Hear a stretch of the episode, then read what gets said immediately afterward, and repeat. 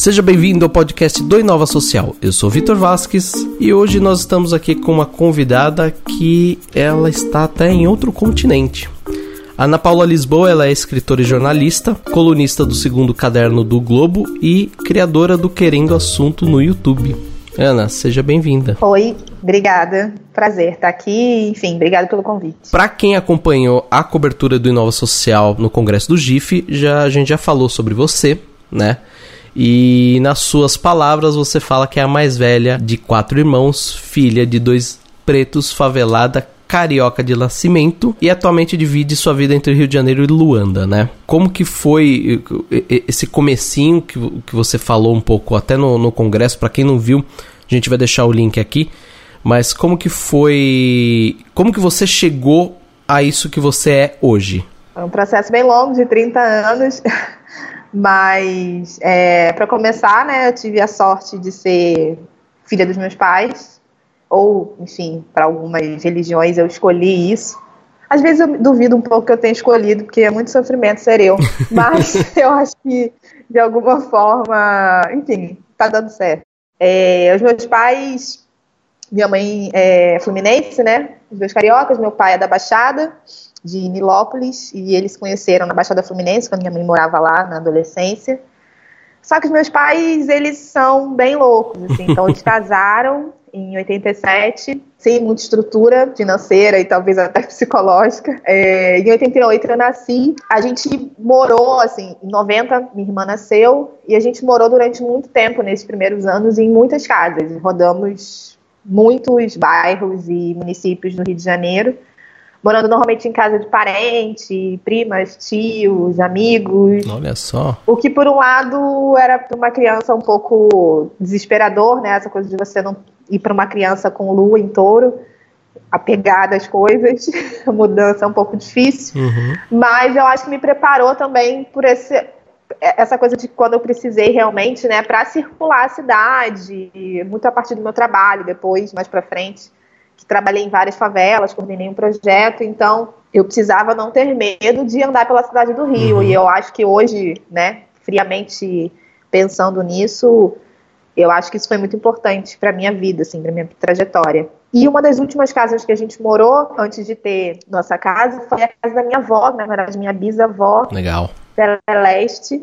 E uma virginiana bem louca mas muito maravilhosa, assim, e muito dessa minha primeira infância também foi muito influenciada por essa criação dela, ela é muito uhum. organizada, ela hoje, esse ano, ela faz 95 anos, é uma idosa, uma mulher preta de nove filhos, dois maridos, mas que não depende de nada de ninguém, tem a, a velhice dela relativamente tranquila, organizada, né, uhum. num país em que tudo é de cabeça para baixo, inclusive, né, ser idoso, ela tem uma vida bem organizada, então acho que isso também me fez, me ajudou muito a pensar como que eu ia, né, planejar toda a minha vida. Eu sempre penso muito na minha avó. E na adolescência, início da adolescência, o que me fez também, que, o que guiou muito essa minha trajetória até aqui, na verdade há 15 anos atrás só, foi o contato com a arte e a cultura. Um pouco pela escola, mas também por uma escola de arte, que eu fui aluna de um projeto social, um ponto de cultura, da primeira geração de pontos de cultura,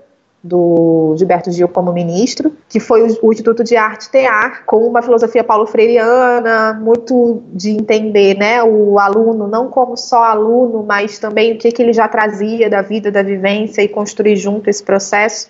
E aí foi meu contato também com a literatura, com a música, com a dança, enfim, com a arte de uma forma geral e que abriu minha cabeça para outras possibilidades que eu poderia ser, né, que eu poderia fazer na minha vida que, e que romperiam como romperam um pouco do meu ciclo familiar de trabalho doméstico, de estudo mais básico, né? No máximo ali até algumas pessoas até ensino médio, mas a grande maioria ensino fundamental e eu fui para universidade, enfim, um monte de coisa. Você teve uma coletânea que foi publicada na festa literária da periferias, não foi? Em 2015, isso? Não, na verdade foi em 2012. Eu fui. Um segundo ponto importante da minha vida, que vocês vão ver lá no, no vídeo também, é o, o fim do mundo. Sim. Que foi em 2012. E aí foi quando eu fui eu já escrevi há algum tempo, mas foi quando eu fui publicada pela primeira vez, não só publicada, né? A Flup, na verdade, até esse ano eles estão agora começando um novo processo, mais um processo, uhum. porque além da festa literária que acontece sempre em novembro, a Flup tem um processo com autores, normalmente autores de periferia, em sua maioria negros, que é de acompanhar a escrita desses autores. Então, foi um processo muito importante para mim, que foi o processo de ser editada, né, de ser acompanhada. Então, eu fiquei, sei lá, seis meses escrevendo toda semana, me treinando muito para a coluna hoje em dia lá do Globo. Eu tinha que tinha prazo para entregar texto, normalmente eu atrasava, óbvio, como uma boa pisciana, mas tinha um compromisso de escrever, né? Então eu saí daquela escrita pela inspiração e pelo momento para não importa se você está inspirado ou não, você tem que entregar e você vai entregar e isso é o que você tem que fazer. Isso para mim foi muito importante. E também ter pessoas que nunca, sabe, que não eram meus amigos, que nunca tinham me visto, que não sabiam a minha história ou a minha trajetória, me editando, me analisando, me criticando, sabe, pensando, uhum. dando conselhos de como eu poderia melhorar, me elogiando também bastante, isso foi muito bom. Então, a FLUC foi, foi muito importante, assim, no meu. Foi quando eu realmente me senti, me vi enquanto escritora. Mas eu penso nela até mais do que a publicação, eu penso muito no que me ajudou nesse processo. E aí, 2012 também foi a SPOC, que é a Escola Popular de Comunicação Crítica, uhum. lá do Observatório de Favelas, na Maré. Então foi quando. Na verdade, eu frequentava a Maré já um tempinho antes, mas quando eu fui ser aluna mesmo e estar tá dentro daquele território, e que me apaixonei e depois fui morar lá. E também a Agência de Rede para a Juventude, que foi quando eu virei coordenadora desse projeto, e aí fiquei andando no Rio de Janeiro todo, subindo e descendo morro e favela, becos e tudo. Foi ótimo também. Que aí foi, na verdade, é, é, vou fazer esses parênteses aqui, mas eu quero voltar um pouquinho.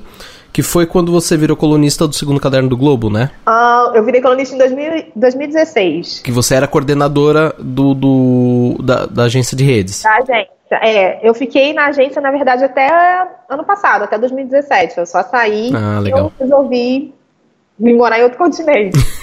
A gente já vai chegar nesse pedaço. Eu trabalhei na agência no primeiro ano, em 2011, como mediadora, né? Uhum. Que é, trabalha diretamente com um jovem lá no território. Então, eu trabalhei na Cidade de Deus e no Borel, que é uma, uma favela é, Zona Oeste, né? Cidade de Deus mais conhecida, lá perto da Barra. E o Borel, que é uma favela na Tijuca. As pessoas talvez conheçam pela Unidos da Tijuca, lá, a escola de samba que é a escola de samba do Borel. Ô Ana, voltando um pouquinho então nessa história, a gente publicou um tempo atrás aqui no Inova Social um texto sobre ser mulher negra, e isso bem antes da discussão uh, da Marielle, tá? Isso em finzinho de 2016, comecinho de 2017. Que ser mulher e negra era muito difícil no Brasil. Eu confesso que, bom, eu sou homem, e eu sou branco. Eu nunca vou conseguir, talvez por mais que eu esteja inserido nesse cenário, eu não, nunca vou conseguir explicar o que, que é isso. Mas você foi contra todos, a gente sabe o cenário que é o Rio de Janeiro nas últimas décadas, principalmente para quem tem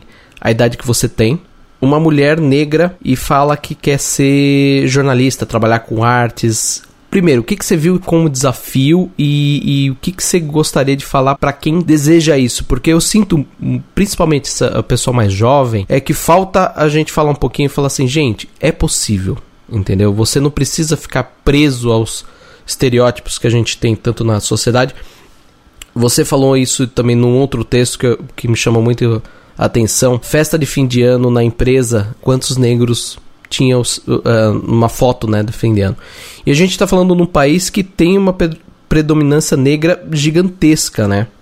Então, o que que acho que são essas duas perguntas. O que, que você vê como desafio e que você falaria para incentivar essa, principalmente essa galera mais jovem? É, eu acho que a galera mais jovem tem algumas. É estranho, né? Porque eu já tô nesse lugar do, da tia, do não, agora a vida de vocês é fácil. Eu tive que ralar muito, mas não é isso. Mas eu acho que talvez o que eu não, o que eu não tive, que eu acho que essa geração consegue ter ainda bem, é espelhos, porque eu com 15 anos eu olhava para a televisão, para a mídia, para a internet, para as revistas, para os meus professores e não tinha ninguém igual a mim. Eu olhava e não tinha, não tinha quem eu, quem eu pudesse ser, quem eu, quem eu quisesse ser. Uhum. O meu espelho de escritora era a Clarice Lispector. E não, não sei nem nada, amo até hoje, mas quando eu encontrei a Conceição Evaristo, eu já tinha 25 anos e falei,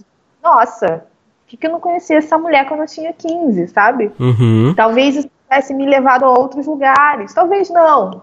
Mas eu acho que é muito importante o que a gente, enquanto mulheres e homens negros, é, a gente tem tentado construir, que é, já que a gente foi essa primeira geração, construir espelhos para essa segunda geração. Sim. O que é muito complexo, é muito difícil. Quer dizer, né, a gente não é a primeira geração, é óbvio, né? Tem outras mulheres maravilhosas, enfim, pretas. É, o, o, próprio Ele 10, né? Acabou de completar 30 anos, que é a minha idade. Mas talvez essas. Essa, a gente é a primeira geração, e eu, eu acho muito isso por conta das mídias. Né, da internet, das mídias sociais. Sim. A gente é a primeira geração pop. Uhum. Então, consegue ter uma visibilidade para além da academia, é, para além das mídias consolidadas, né, a própria Globo, a televisão de uma forma geral, tem todo o boom também do, do afrontamento e dessa, dessa questão da estética negra, né, do se, se ver bonito, se achar bonito e ver os seus traços, seu cabelo, seu nariz, sua boca como coisas valorizáveis e bonitas. Então, acho que isso também fortalece muito. Que antes, para mim, eu estava contando esses dias que eu passei a adolescência inteira sem usar batom, porque eu achava que a minha boca eu tinha que esconder o máximo possível. Então eu usava um gloss, uma manteiga de cacau, assim, sabe? E nunca usava batom. Demorei 20 anos para usar um batom vermelho. Uhum. E hoje não, você vê as meninas com 15, 16 com batom azul. e eu fico, meu Deus, tudo eu queria usar um batom até hoje, não usei nunca um batom azul. Mas eu acho que o que também aconteceu, teve um, é, eu acho que a gente, por exemplo, na agência de redes, que a gente trabalha com um jovem, nesses seis anos que estive, a gente viu vários movimentos diferentes de juventude de periferia. E nos últimos dois anos em que eu estive, 2016, 2000, 2015, 16, 17, a gente teve muita dificuldade, tanto de encontrar esse jovem, quanto de manter eles, mantê-los dentro do projeto, como alunos. Uhum. Por conta da crise né, financeira e da crise do desemprego. Porque quando eu tive a possibilidade, dentro dessa geração, de que os meus pais, quando eu tinha 15 anos, já estavam com a vida mais organizada. Então, eles, eles podiam que eu só estudasse, que eu fizesse quantos cursos eu quisesse fazer, pegava meu Rio Card e andava pela cidade. É, ia, sabe, ia exposições sozinha e criando um outro hábito. Hoje, quando você tem pais, avós, tios desempregados, esse jovem ele tem que ajudar né, nessa família, manter essa família. Então ele acaba indo para o mercado de trabalho aos 16, 17 anos que é a idade que ele deveria estar experimentando a vida, escolhendo o que, que ele queria fazer, como eu fiz. Então, essa, toda essa questão que acaba sobre, né, sobrecarregando esse jovem faz com que eles também tenham menos, menos possibilidades de escolha. Esse leque ele acaba diminuindo muito. Então, você não é que você poderia ter pensar em ser 15 coisas, você vai pensar três coisas, porque é só isso ali que cabe são as portas que você consegue entrar, que você consegue acessar. E, e isso, é, para mim, é o, é o, pior da desigualdade no Brasil. Né? Você limitar a escolha das pessoas. Na verdade, elas acham até que elas têm algum alguma liberdade, mas quando você para para pensar duas vezes, você vê que não. Você está com um leque muito pequeno e é só aquilo que cabe a você. Mas você acha que ainda existe um pouco desse estereótipo? Me chamou a atenção, outro dia eu tava vendo uma matéria na TV, eles fizeram um comparativo da juventude, até que ano tá indo a adolescência, né? E mostrou duas meninas. Uma tinha, se eu não me engano, 25 anos, estava formada, já tinha o seu se eu não me engano, era um consultório. E o outro era uma menina que tinha 17 anos e estava no segundo filho. A menina que estava formada, ela era branca, loirinha, e a que tava, a que tinha filho, tinha dois filhos já com 17 anos era uma negra. Você ainda acha que apesar de tudo, apesar da gente bater tanto nessa tecla, apesar de tentar, é, é enfim, mostrar, te, acabar com esse estereótipo, você acha que ainda existe muito? Ah, total. Quando você começou a falar, eu, a primeira pergunta que eu, ia, que eu ia fazer, se você não dissesse, era: as duas eram pretas? E a gente sabe que existem. É, é, negros, brancos, nos dois cenários, né? Sim, Sim e não. Porque uma menina branca de classe média ou rica também pode ser que ela engravide na adolescência. Mas, primeiro, que ela tem a possibilidade de escolher não ter. né? Porque uma família rica de classe média consegue pagar um aborto de uma forma segura. Depois, ainda que ela escolha ter, é, ela tem uma rede de apoio psicológica, financeira, familiar, que é muito diferente de uma, de uma família preta, pobre, favelada, enfim. É óbvio que existe nos dois lugares, mas na verdade o que vem depois é a diferença. Você acha que por mais que a gente fale, por mais que a gente tenha toda essa voz, ainda existe essa visão de que o negro está taxado? Você falou até nesse texto que você fala sobre as as empresas, você, per você pergunta quantos negros trabalham com você, né? E você fala assim, tirando a tia do café, a faxineira, você acha que por mais que a gente ainda tenha voz para falar da posição do negro na sociedade, você acha que ainda existe estereótipo de falar assim, não, a menina negra da, da favela, ela só pode ser faxineira. Você acha que isso ainda tá muito preso? Claro, a gente tem os extremos, né? Mas eu diria como uma vamos colocar assim, numa média? Você acha que ainda tá preso ou não? Essas meninas estão entendendo que elas podem ser muito mais? Eu acho que ainda somos poucas que romperam esse ciclo. Somos muitas já, em comparação ao que, ao que éramos, mas ainda somos poucas em comparação à população brasileira. E se você for comparar um homem branco, por exemplo, a gente é o ra a raspa do tacho. Sim, infelizmente. Então acho que sempre depende do ponto de vista e, e da perspectiva. E o meu texto, esse texto que você está citando, foi muito para dizer. É porque eu até falo disso no texto, né? Porque às vezes as pessoas falam da inclusão no lugar do, do afeto, no lugar do ai não, porque os negros são lindos, nossa, olha como eles são maravilhosos, não, a gente tem que mesmo trabalhar com eles.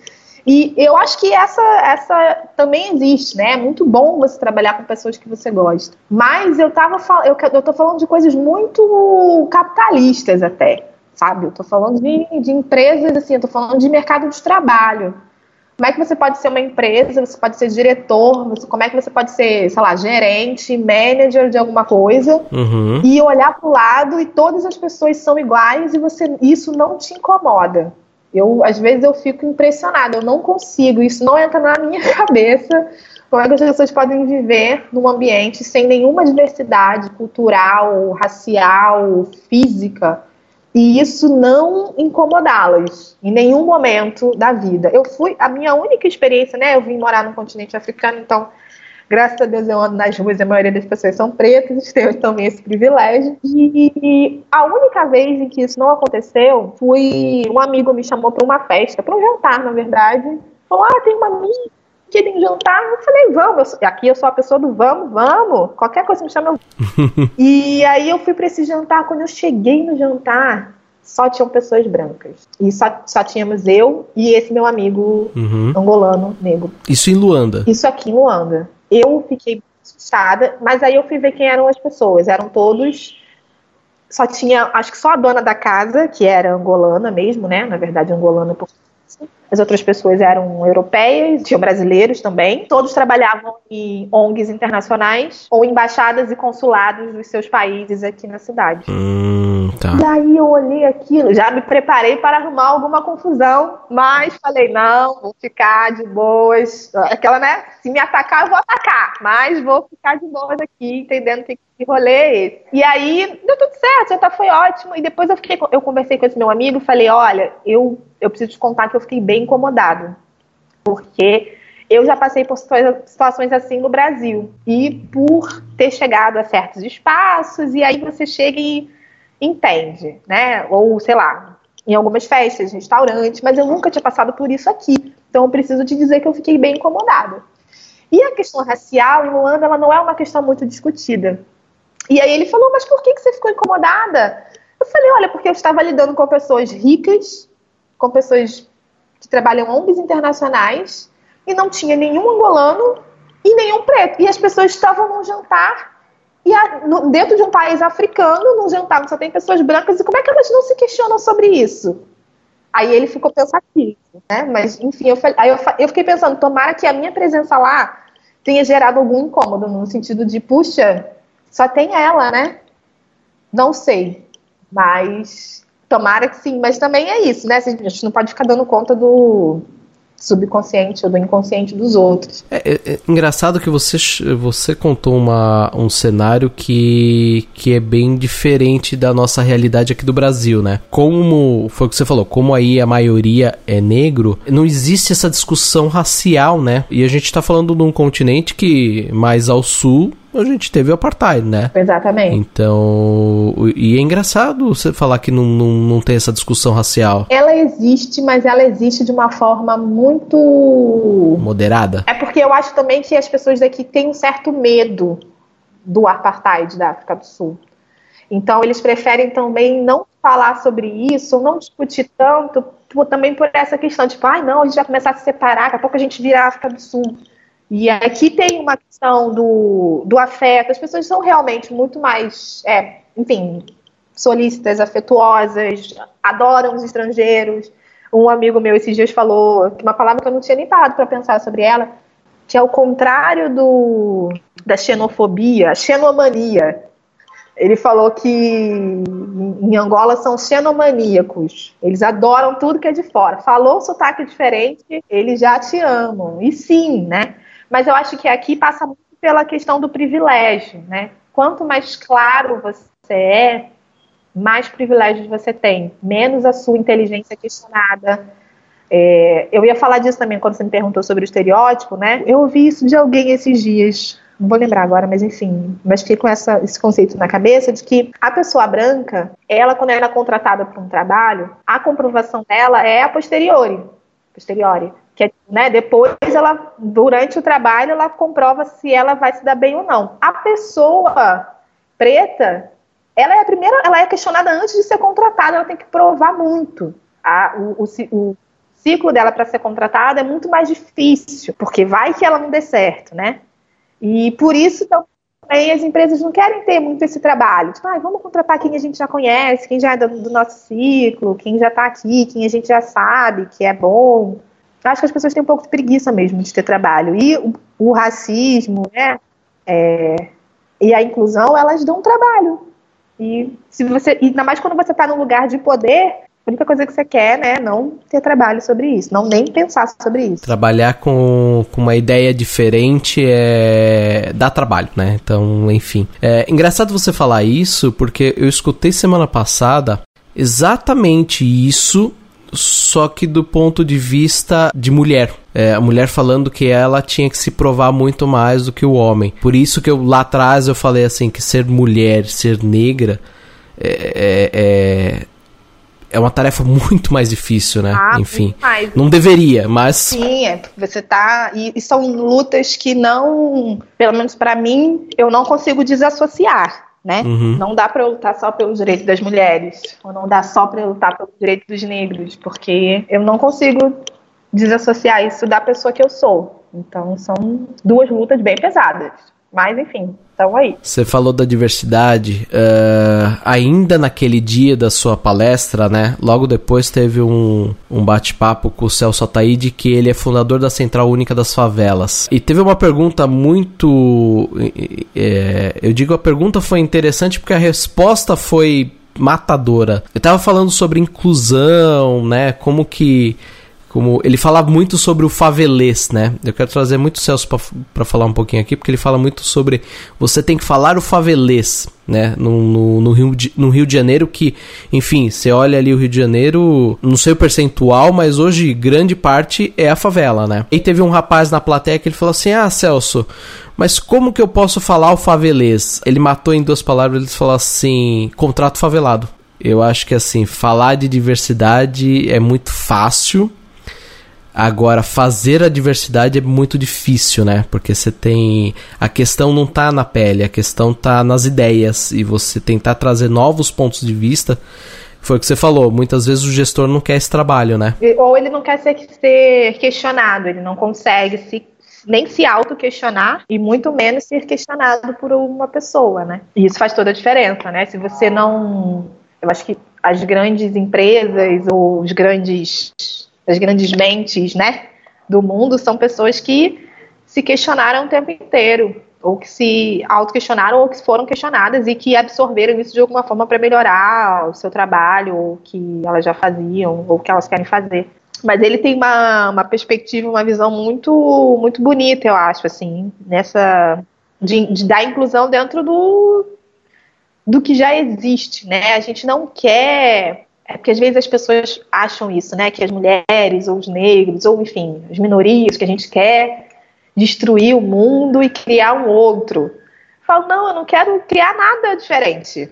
Eu só quero ser incluída nisso que já existe. Que também é meu direito, né? Eu não quero criar um mundo paralelo. E às vezes algumas pessoas. Eu acho que, na verdade, é, um, é, é a minha. É o meu lugar de fala, né? É o que eu quero falar. Assim.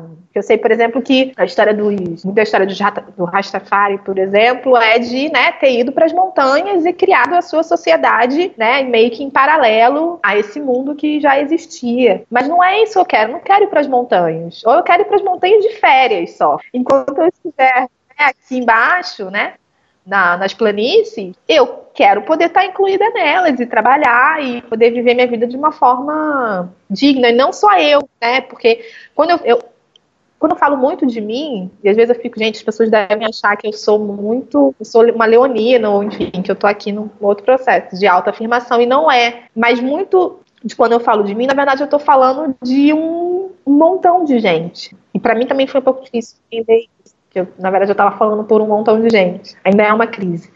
Mas é isso, esse montão de gente quer estar dentro disso que está acontecendo no mundo. E na verdade a gente tem muitas soluções para o mundo, para o que já existe, para um monte de coisa que está errada. Por isso que o Celso fala, né? Leva alguém para trabalhar lá dentro. Você quer criar solução para isso? Você quer chegar nas pessoas? Contrata alguém. É, eu acho que esse grande exemplo do, do que ainda falta muito, do que a gente ainda tem muito, foi um dos momentos que eu acho mais recentes, mais difíceis a você principalmente para você, que foi aquele último momento, né, com a Marielle, que vocês estavam ali comemorando uma coisa e aí depois a gente leva aquele tapa na cara que foi é, o, o, assassinato dela, né? E, e a gente para e fala assim, putz, tá, a gente tem que comemorar, mas ainda tem muita coisa pela frente, né? Sim. Foi bem isso mesmo. A gente estava ali numa noite, né? Comemorando que estávamos movendo as estruturas e, e estamos, né? Isso não diminui em nada. Você falou de Luanda. Como que você foi parar aí? Como que uma brasileira saiu do Rio de Janeiro, atravessou o, o oceano e foi parar em Luanda? Na verdade, eu já estava num, num, pensamento, assim, meu já há um tempo, de que eu queria sair do Rio um pouco, né? Trabalhar em lugar, pensar outras coisas. Eu tenho uma amiga, grande amiga, Luana Bartolomeu, que tem o pai angolano, a mãe brasileira, estava no processo de nasceu no Brasil, estava no processo de retorno aqui para para Luanda, enfim, vários retornos familiares. E ela criou uma produtora aqui, uma produtora cultural, comunicação e intercâmbio. E no dia do lançamento ela me chamou para vir para a festa de lançamento. Eu obviamente aceitei o convite, vim, fiquei louca pela cidade. Voltei um mês depois por minha própria conta. Passei o Réveillon aqui, foi ótimo. E aí começamos a conversar no início, no início do ano sobre essa possibilidade. Ela precisava de pessoas para trabalhar e é, aqui tem algumas formas de trabalho um pouco diferentes assim, do, do Brasil e algumas coisas que aqui ainda valem muito, que é a, a questão da confiança e da palavra. Muitas coisas aqui ainda são pela palavra, sabe? Eu acho isso muito bonito. Perigoso, mas bonito. E aí eu aceitei o desafio, essa possibilidade, sempre me perguntam, mas por quê? Aí eu falei, mas por que não? Né? E, enfim, está sendo ótimo, é uma cidade incrível, é muito parecida com o Rio de Janeiro em várias coisas, tem o mar aqui pertinho. E um pouco dessa experiência em Luanda desemboca no que eu queria. É, para quem está acostumado a escutar o podcast, sabe que é um bate-papo bem rápido. Então, assim, a gente, eu acho que com a Ana aqui daria para falar três dias direto aqui sem parar e a gente ainda não ia terminar o assunto. Mas, como a gente tá chegando no finzinho aqui, eu queria falar antes do Querendo Assunto, né? Que é. tá no terceiro episódio, né? Se eu não me engano. E eu queria que você contasse um pouquinho mais dessa iniciativa, porque é um pouco. Do, é, pelo que eu entendi, nasceu dessa sua ida pra Luanda, né? Na verdade, foi um pouco antes. Eu tive que adiar por causa da minha mudança. É um programa que eu pensei também dentro dessa minha noia megalomaníaca e de pensar. Na verdade, era uma angústia de. Eu sou muito chamada, né, para falar, para dar entrevista, enfim, que nem você tá me convidando aqui. Uhum. É, mas na maioria das vezes era sempre numa perspectiva de falar de dor, sofrimento, do que é ser uma mulher negra. No Globo, né, no início eu era muito cobrada para sempre escrever sobre favela, negritude. Eu, eu posso escrever sobre isso também, mas eu sou uma escritora, então eu tenho que ter liberdade para poder falar sobre o que eu quiser. E o Querendo Assunto surgiu nessa perspectiva de que eu queria falar sobre o que eu quisesse. Mas para mim não, fazia, não faria nenhum sentido botar uma câmera na minha frente e meio ser youtuber, né? E aí eu falei, ah, então vamos chamar outras pessoas para conversar. E aí chamei duas amigas maravilhosas, também ligadas à comunicação, também muito diversas, pretas, que é a Thaisa Machado e a Ellen Paz. E a gente criou um programa de entretenimento entrevista, sempre chamando uma outra mulher negra também que a gente admira, para falar sobre tanto sobre ela quanto qualquer outro assunto que a gente queira. E aí a gente realizou, na verdade a gente terminou a primeira temporada, foram quatro episódios e um ao vivo, que ainda não tá lá no canal, mas daqui a pouco vai subir também. Enfim, foi isso, uma delícia realizar. A gente quer fazer pelo menos mais dois ou três programas em setembro com, com mulheres negras que sejam candidatas a, a deputadas federais ou estaduais no Rio. Enfim, ideia também sobre isso, sobre política e sobre né, essa representação preta na política que tem me preocupado um pouco como essas mulheres negras têm aparecido. E, enfim, é isso. Tamo aí. Então curtam o canal, sigam a gente no YouTube, no Facebook, no Instagram. A gente vai colocar todos os links aqui. Ana, é, queria agradecer então a sua participação. Foi um bate-papo rápido mesmo. É a intenção do, podcast aqui do Inova Social. Eu acho que a gente ainda tem muito a falar aqui. Espero te trazer em, em outras oportunidades. É, mas a gente vai ficando por aqui hoje. Então, se você quiser dar uma última palavrinha pro ouvinte, quiser fazer mais algum convite para eles, o que você quiser, tá? O espaço é seu. Não, só agradecer mesmo o convite parabenizar pelo trabalho, acho que sempre é importante. Eu acho que esses temas são importantes para a sociedade de uma forma geral, né? Não, eu sempre falo que o racismo, a homofobia, a misoginia, enfim, qualquer tipo de opressão, o machismo, elas são responsabilidades de todo mundo, não só da mulher, do negro, da pessoa LGBT. Então tem que todo mundo estar tá preparado para ouvir, para falar e para enfrentar isso. Então acho que isso ajuda outras pessoas a, enfim, estarem dentro desse debate e poder contribuir também sobre isso. Então, estou aqui. Se quiser, me deixa um alô no Instagram, que é AP Lisboa, ou no Facebook, que é Ana Paula Lisboa. E, enfim, estamos aí para conversar, para continuar esse papo. Obrigado, Ana. E o ouvinte, a gente se vê no próximo programa. Até lá. Tchau.